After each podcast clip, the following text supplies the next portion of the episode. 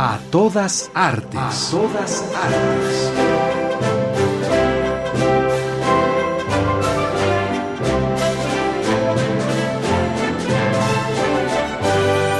¿Y aquel pequeño árbol? ¿Cuál? Aquel, el más pequeño. Revista Radiofónica del Instituto Nacional de Bellas Artes y Radio Educación.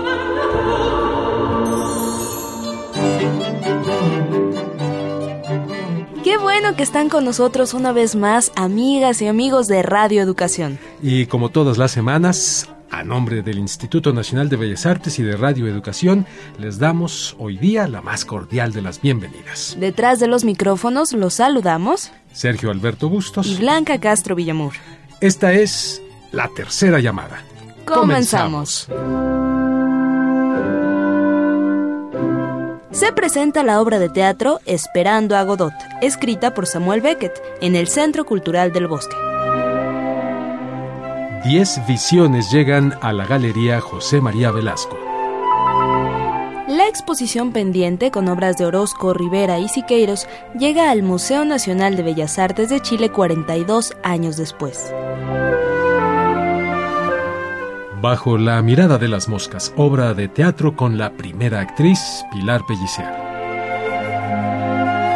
Octava Bienal de Diseño, un incentivo para los diseñadores profesionales y para quienes se forman en esta disciplina. La exposición Sueños de Inmortalidad aborda la importancia de la fotografía en las tarjetas de visita durante la segunda mitad del siglo XIX.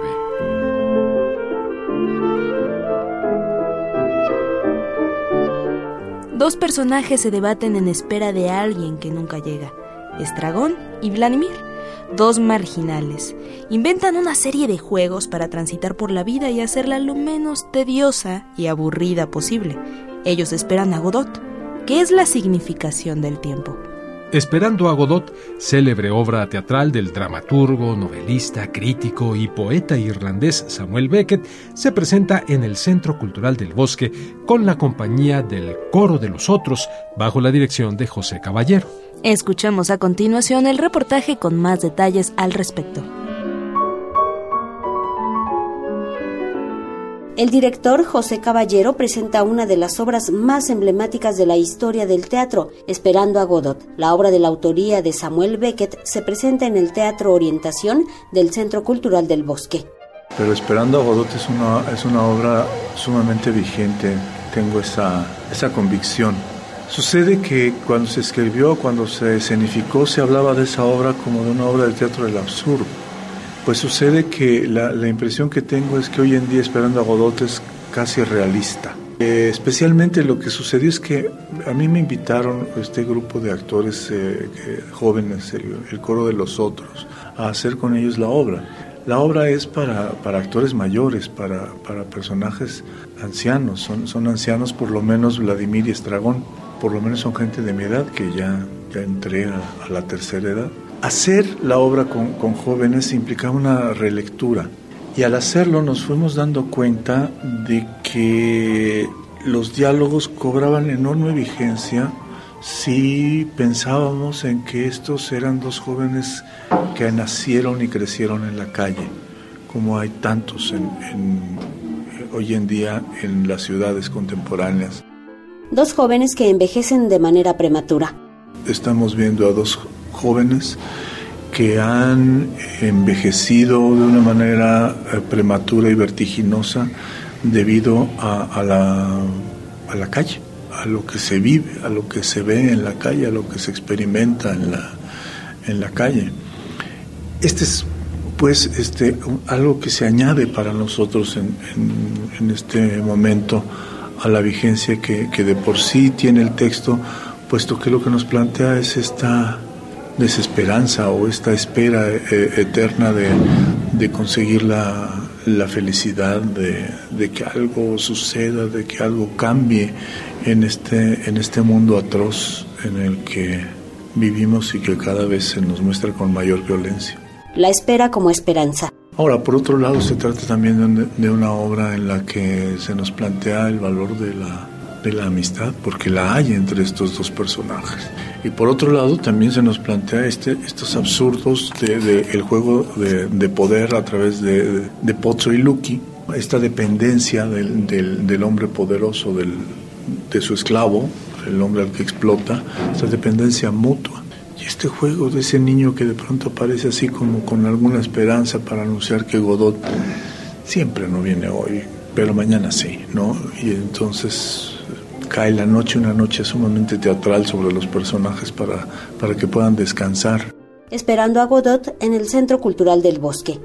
Pues estamos presentándonos hasta el día 29 de noviembre en el Teatro Orientación. Las funciones son jueves, viernes y sábado a las 7 de la noche, los domingos a las 6 de la tarde, insisto, hasta el 29 de noviembre. Ojalá que nos acompañen. Entrevista a todas artes, Verónica Romero.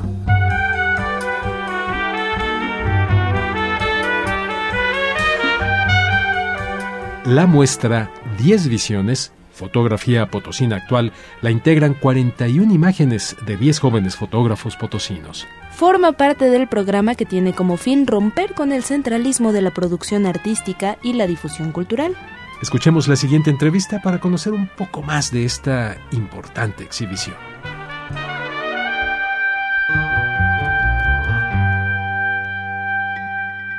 El día de hoy vamos a hablar de una exposición que se acaba de inaugurar en la Galería José María Velasco. Fue apenas el sábado pasado y se llama 10 Visiones, Fotografía Potosina Actual. En la línea telefónica tenemos a María Eugenia Martínez Huachek. María Eugenia, muchísimas gracias por tomar la llamada. ¿Cómo estás? Esta es una exposición que se organiza desde San Luis Potosí, gracias al interés de Alfredo Matus, director de la Galería José María Velasco. Nosotros en San Luis tenemos ya una gran trayectoria sobre lo que es la fotografía y principalmente manejamos un festival que se llama Fotovisión. Este festival lleva 20 años, este año los estamos cumpliendo y entonces, en años anteriores, Matus había, nos había prestado obra fotográfica para presentar dentro de Fotovisión y desde el año pasado empezamos a trabajar para que ahora los potosinos hicieran presencia en el DF, en la galería. Entonces, él me pidió que pudiéramos hacer una curaduría y mi primera idea e intención fue las personas que estuvieran trabajando en los últimos años arduamente dentro de proyectos fotográficos, o sea, no era solamente escoger las fotos más bonitas, no era escoger este la gente que lleva mucha trayectoria, o sea, era quienes han estado trabajando, quienes no dejan de producir y que han obtenido infinidad de premios y reconocimientos a nivel estatal y nacional. Seleccioné 10 autores donde va cambiando la temática, no hay una línea que los esté uniendo en cuestión de temática, cada quien trabaja sobre un tema diferente. Y yo creo que lo que los une precisamente es una, todos andan alrededor de los 30 años y otra es una generación que va naciendo en la fotografía que antes en San Luis no existía. Vemos propuestas de todo, de foto documental, foto construida, este, mucho construida en escenarios, tenemos todo tipo de fotografía y que realmente no es todo lo que se hace en San Luis, pero sí es parte de lo que se está haciendo en San Luis. Para despedirnos, María Eugenia, dinos por favor cuántas imágenes componen esta exposición y en dónde la puede visitar el público. Sí, mira, estas son 41 piezas que están integradas eh, por estos 10 autores, donde el que tiene menos son tres piezas y el que tiene más son seis fotografías, eh, se fueron escogiendo sobre proyectos de cada uno, pero la intención era que con cada serie se pudiera entender como lo que cada uno de ellos quería decir, ¿no? Y como ya lo dijimos, está la Galería José María Velasco del Limba, está en Tepito, para nosotros fue súper importante e interesante estar presentes, tres de los autores estuvieron ahí y estar conviviendo con el público que visita la galería también fue mucha retroalimentación para ellos, el poder platicar con la gente que visita estos espacios y va a estar en exhibición hasta el 10 de enero, así que eh, la pueden ir a visitar, nos daría mucho gusto tener opiniones. Nosotros tenemos una página en Facebook que es Fotovisión MX, que es a partir de donde estamos haciendo estas canalizaciones y ahí estamos subiendo información. Si alguien quiere obtener algún otro dato de alguno de estos autores, con mucho gusto nos puede escribir ahí y nosotros los contactamos con ellos. Me parece excelente, pues todos ustedes radioescuchas Visiten esta exposición, tenemos tiempo, va a estar hasta enero, pero no lo dejen hasta el último. Está en la Galería José María Velasco en Peralvillo 55, Colonia Morelos, en el barrio de Tepito. Abre de martes a domingo de las 9 de la mañana a las 5.30 de la tarde. María Eugenia Martínez Juaché, curadora de la exposición 10 Visiones, Fotografía Potosina Actual, te agradezco muchísimo por haber tomado la llamada y pues felicidades por esta exposición. Sí, al contrario, muchas gracias y espero que les guste a los que visiten el espacio.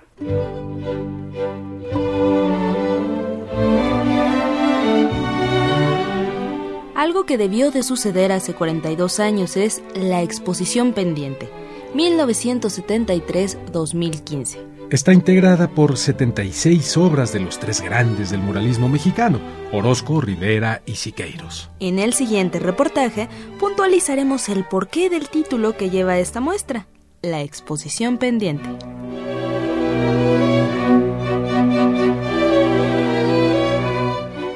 El golpe de Estado que se llevó a cabo en Chile durante 1973 impidió que se presentara la muestra que contenía la obra de Orozco, Rivera y Siqueiros. Aquella muestra finalmente arribará al Museo Nacional de Bellas Artes de Chile con el título La exposición pendiente 1973-2015. Orozco, Rivera, Siqueiros. Es Rojas, directora del Museo de Arte Carrillo Gil.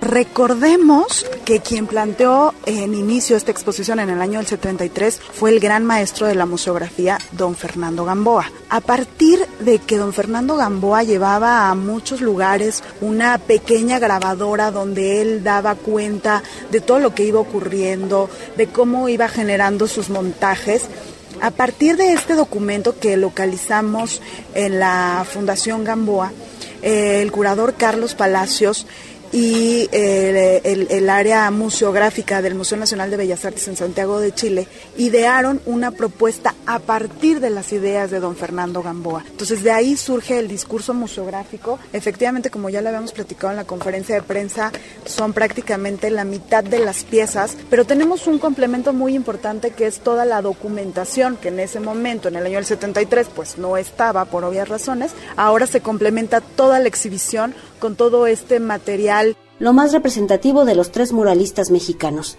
A Chile se están llevando las obras emblemáticas de Diego Rivera, que son los Riveras cubistas. En la parte de, de David Alfaro Siqueiros, pues hay obras emblemáticas como, como la que apareció como portada en uno de los catálogos del año 73, que es Cabeza de Caballo, o de José Clemente Orozco, que son estas piezas emblemáticas de los teules, por ejemplo, ¿no? Entonces, eh, se hizo de esas 169 piezas que originalmente viajaron en el 73, se hizo una selección muy precisa, muy cuidada, para que hubiera una representación adecuada de estos tres grandes muralistas. Eso es básicamente lo que se lleva. La logística. Presentar la obra más representativa de los tres grandes, no por una situación nuestra, sino por respetar el formato que había concebido Fernando Gamboa en el año del 73. Recordemos que él era un agente cultural muy importante.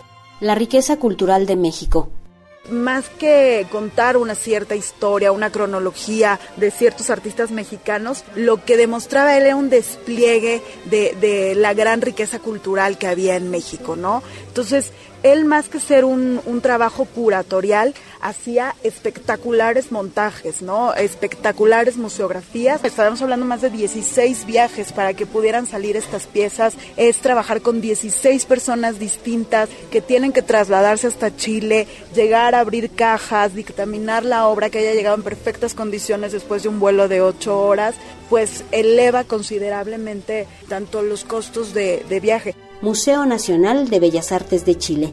Se inaugura el día 19 de, de, noviembre en el Museo Nacional de Bellas Artes de Santiago de Chile, que es el museo más importante. Y estamos en búsqueda de otros espacios, ya también la propia Secretaría está buscando otros espacios para poder itinerar esta, esta exhibición. Entrevista a todas artes, Verónica Romero.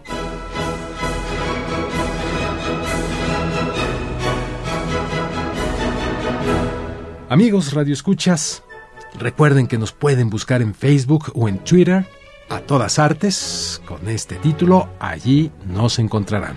Envíenos sus comentarios que siempre son bienvenidos y de gran importancia para nosotros. Y evidentemente ya lo saben, pero se los repito y se los recuerdo. Se los vamos a agradecer.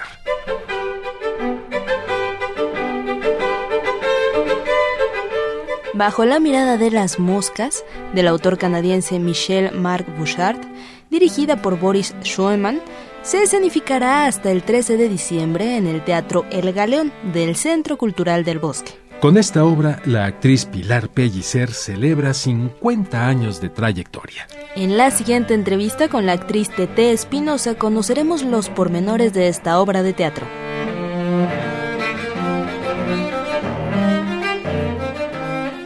Tenemos la fortuna de contar con la presencia de Tete Espinosa. Ella forma parte del elenco de una obra que lleva por título Bajo la mirada de las moscas. Hola Tete, ¿cómo estás? Buenas Hola, ¿qué tal? Pues muy contenta de que nos hayan invitado. Muchas gracias porque creo que esta obra vale muchísimo la pena, la pena ver porque se están efectivamente celebrando los 50 años de la actriz Pilar Pellicer, quien nos ha dejado muchísimo para el cine mexicano. Es una actriz que vaya en México se reconoce muchísimo y que en esta ocasión para celebrar sus 50 años, está festejando con una obra. 50 años de trayectoria. 50 años de trayectoria. Nada más y nada, menos. Más. y lo está celebrando nada más y nada menos con una obra maravillosa de un autor quebequense que se llama Michel Marc Bouchard y él es eh, autor también de Toma en la Granja, que seguramente ya los, los los teatreros fans de, nuestro público seguramente habrán ya ubicado con la dirección de Boris Schweman, nuevamente con la dirección de Boris Schweman, este, bajo la mirada de las moscas. Es un texto inédito, digamos, en México, porque la primera vez que se monta con la ayuda de Pilar, Pilar Sánchez Navarro, quien nos hizo el favor de hacer la traducción. Y bueno, es una obra maravillosa en donde tienen que ver a Pilar porque por, primera vez está haciendo también algo distinto después de haber hecho por tanto tiempo cine y monólogos en teatro. Ahora está compartiendo escena con un elenco y está haciendo muy bien la de compañía. Es una obra que se, que se enfoca mucho hacia las, hacia las relaciones dependientes no muy sanas. Ah, nos habla acerca de, justamente de, relaciones complejas entre una familia, una familia que está alejada de la ciudad, que se dedica a proveer carne nada más a la ciudad, ese es su único contacto con el mundo. Y entonces comienza cuando Bruno, el hijo de la madre, regresa a la casa con toda la actitud de, de ir por dinero, así pareciera al principio, de ir por dinero y regresarse y hacer su vida con dócil, que en este momento está encontrando el amor por primera vez con esta chica, su enamorada, que conoció dos meses, por una vez la vio y esta fuga de tres días se la pasó con ella. Hasta ahí, Tete, no nos platiques más, porque si no, vamos a llegar al final y nos quitas todo el deseo de, ver esta puesta en escena. ¿Quién acompaña en escena a la señora Pellicer? Es un gran elenco, es un gran elenco, por supuesto, en primera instancia está Pilar Pellicer, tenemos a Constantino Morán, Antón Araiza, Pilar Bolívar, Miguel Romero, Mercedes Solea, Estefan Izquierdo y una servidora, Tete Espinosa quien por primera vez también está participando con Pilar Pellicer y me siento fascinada. Eh, además hay un todo un equipo eh, técnico que, creativo que hizo un gran trabajo en, la iluminación de Víctor Zapatero, el vestuario de Pilar Bolívar, eh, en el diseño sonoro está Joaquín López Chas y en la escenografía Xochil González. Entonces tenemos un, un equipo creativo bastante amplio. Además, no está por demás decir que esta obra está apoyada por Efiteatro, que es uno de, las, de los apoyos más importantes en, nuestro país en donde se están presentando, cuando estrenan. Empezamos ahorita el 12 de noviembre y vamos a estar hasta el 13 de diciembre, eh, de jueves a domingo jueves y viernes a las 8 de la noche, sábados a las 7 y domingos a las 6 en el teatro en El Galeón, que está en el Centro Cultural del Bosque, atrasito justo del Auditorio Nacional sobre Reforma. Puede meterse a la página www.teatro.bellasartes.gov.mx y ahí está toda la información acerca de la cartelera que tiene la Coordinación Nacional de Teatro, el INBA. Bien, pues Tete Espinosa, eh, por lo pronto una vez más, gracias por tu presencia aquí, gracias por tu invitación. Estamos seguros que quienes nos han escuchado van a querer ver esta obra, van a querer acompañar a la señora eh, Pellicer en sus 50 años de, vida Artística. artística. profesional, así que están cordialmente invitados. Gracias, Tete. Un saludo a toda la compañía. Muchas gracias, por allá los esperamos. No se la pierdan.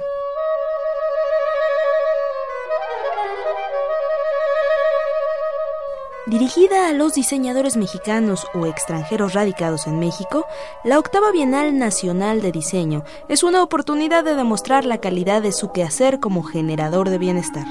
La Bienal Nacional de Diseño es reconocida en el país para quienes a partir de su trabajo profesional en los distintos ámbitos del diseño demuestran la habilidad para transformar ideas en productos o servicios.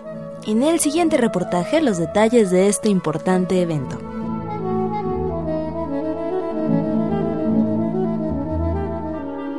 Los trabajos de la octava Bienal de Diseño estarán a la vista del público en unos días más. Son creaciones que asegura Aide Girón, directora de la Escuela de Diseño del Instituto Nacional de Bellas Artes, dan cuenta de la vitalidad de este quehacer. La octava Bienal Nacional de Diseño es un certamen que convoca el Consejo Nacional para la Cultura y las Artes, el Instituto Nacional de Bellas Artes y la Escuela de Diseño. Cada dos años lanzamos esta convocatoria para invitar a profesionales del diseño eh, que inscriban sus proyectos y bueno, un jurado de reconocidos profesionales y académicos evalúan los proyectos y se selecciona, digamos, lo mejor del diseño mexicano. La convocatoria también está abierta para estudiantes de las licenciaturas en diseño exclusivamente para aquellos estudiantes que están culminando la carrera, que es el documento recepcional el trabajo de investigación, digamos, final de las licenciaturas en diseño gráfico, diseño industrial, y este año abrimos una nueva categoría que es diseño sustentable. Los profesionales del diseño.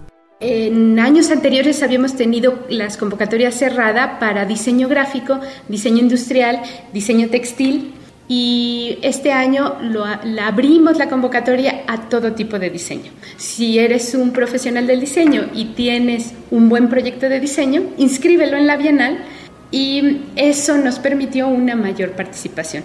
Eh, tuvimos de profesionales del diseño 605 trabajos inscritos, de los cuales se seleccionaron 82 y también, bueno, la convocatoria para estudiantes se sumó a, esta, a estos número de trabajos inscritos, que en total tuvimos 740 trabajos inscritos, incluyendo los de estudiantes y profesionales. La premiación. La Bienal culmina con la premiación y la exposición de los trabajos.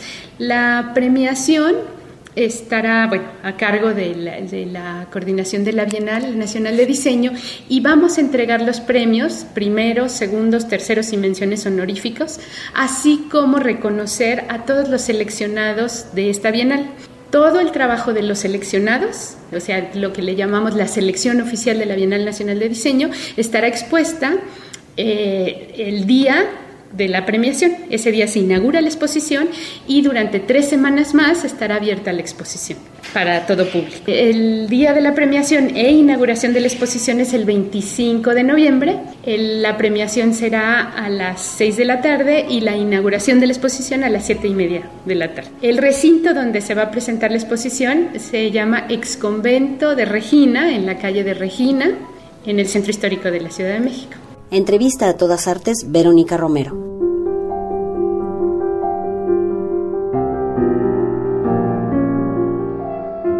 La exposición Sueños de Inmortalidad, tarjetas de visita y retratos del siglo XIX muestra la manera en la cual la sociedad mexicana elegante, distinguida, pretendía inmortalizar su imagen. Además, los visitantes de todas las edades pueden participar en interesantes y divertidas actividades. Por ejemplo, podrán tomarse su propia foto al estilo de aquellas tarjetas de visita. Los invitamos a escuchar el siguiente reportaje donde conoceremos un poco más de esta particular exposición.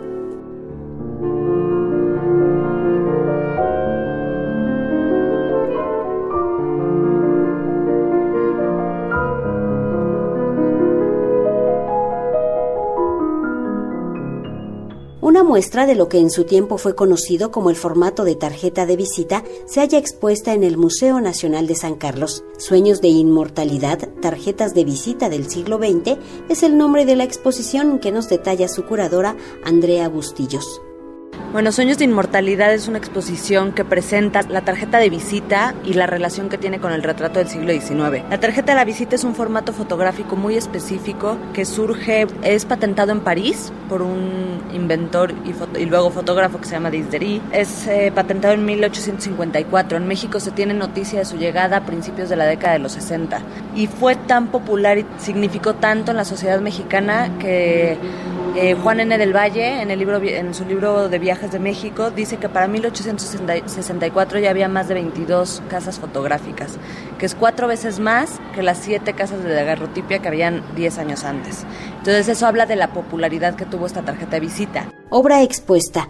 Son 110 fotografías, eh, son 10 óleos. Eh, los óleos, la mayoría son de Pellegrín Clavé, que fue director de la Academia, director de pintura de la Academia de San Carlos y nosotros en el museo resguardamos una gran cantidad de retratos suyos que son maravillosos. También tenemos un par de Eugenio Landesio, un autorretrato de Eugenio Landesio, tenemos dos Hermenegildo Bustos y lo que queremos representar en este diálogo es la transición y es la herencia que toma la fotografía del retrato. Evidentemente la pose es muy parecida, ¿no? Se, toma, se toman las convenciones formales, el código de representación la pose, los atributos, el atrezzo, lo que aparece detrás de las fotografías, tanto los muebles, sillas, relojes, incluso el vestuario. Hay dos fotografías de Cruces y Campa que es muy interesante porque podemos ver a dos mujeres completamente diferentes vestidas con el exactamente mismo vestido. La tarjeta de visita. Queremos eh, resaltar más el uso de la tarjeta de visita como un objeto de consumo y como un objeto de promoción de la identidad, ¿no? El uso social de la tarjeta era que la gente se, se repartía Imagínate que llegabas al estudio fotográfico y por primera vez salías con un paquete de 8 o 10 fotografías que le podías repartir pues a quien te interesaba, ya fuera por negocios o por trabajo o a tus familiares más cercanos o a tus amigos con unas dedicatorias preciosas. ¿no? La museografía creo que es muy atrevida y muy interesante porque en una parte te permite como caminar por las fotografías para poder ver los dos lados, eh, de las dos caras de la fotografía, ¿no? Son fotografías que se imprimían en cartones, lo cual lo hacía mucho más fácil de reproducir y fácil de mover. Entonces, detrás en la parte trasera del cartón, pues, dedicatorias para mi queridísima hermana, eh, con el gran amor que le profeso, etcétera, ¿no? queremos resaltar eso, queremos resaltar también los muebles, ¿no? El Museo Nacional de Historia Castillo de Chapultepec nos hizo el favor de prestarnos pues una serie de muebles. Museo Nacional de San Carlos. Los invito a que vengan a la exposición Sueños de Inmortalidad, tarjetas de visita y retratos del siglo XIX, que aprendan, que conozcan y que gozan de esta exposición. Entrevista a todas artes, Verónica Romero. A todas artes está por terminar y es momento de despedirnos. Por lo pronto, les deseamos una muy buena noche. Y por supuesto, un fin de semana lleno, llenísimo de arte. Y recuerden que los estaremos esperando el próximo jueves. Les recordamos que en la cartelera del Instituto Nacional de Bellas Artes podrán encontrar más de las actividades artísticas que les interesen. Estamos seguros que muchas, muchas de ellas van a ser de su agrado. Nos despedimos por el día de hoy. Blanca Estela Villamor y Sergio Alberto Bustos. Gracias una vez más por habernos acompañado. Hasta, la, próxima, semana.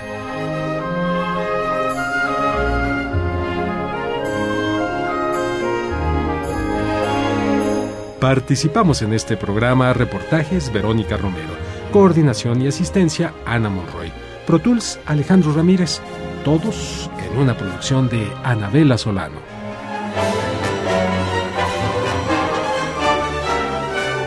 A todas artes. A todas artes. Programa del Instituto Nacional de Bellas Artes y Radio Educación.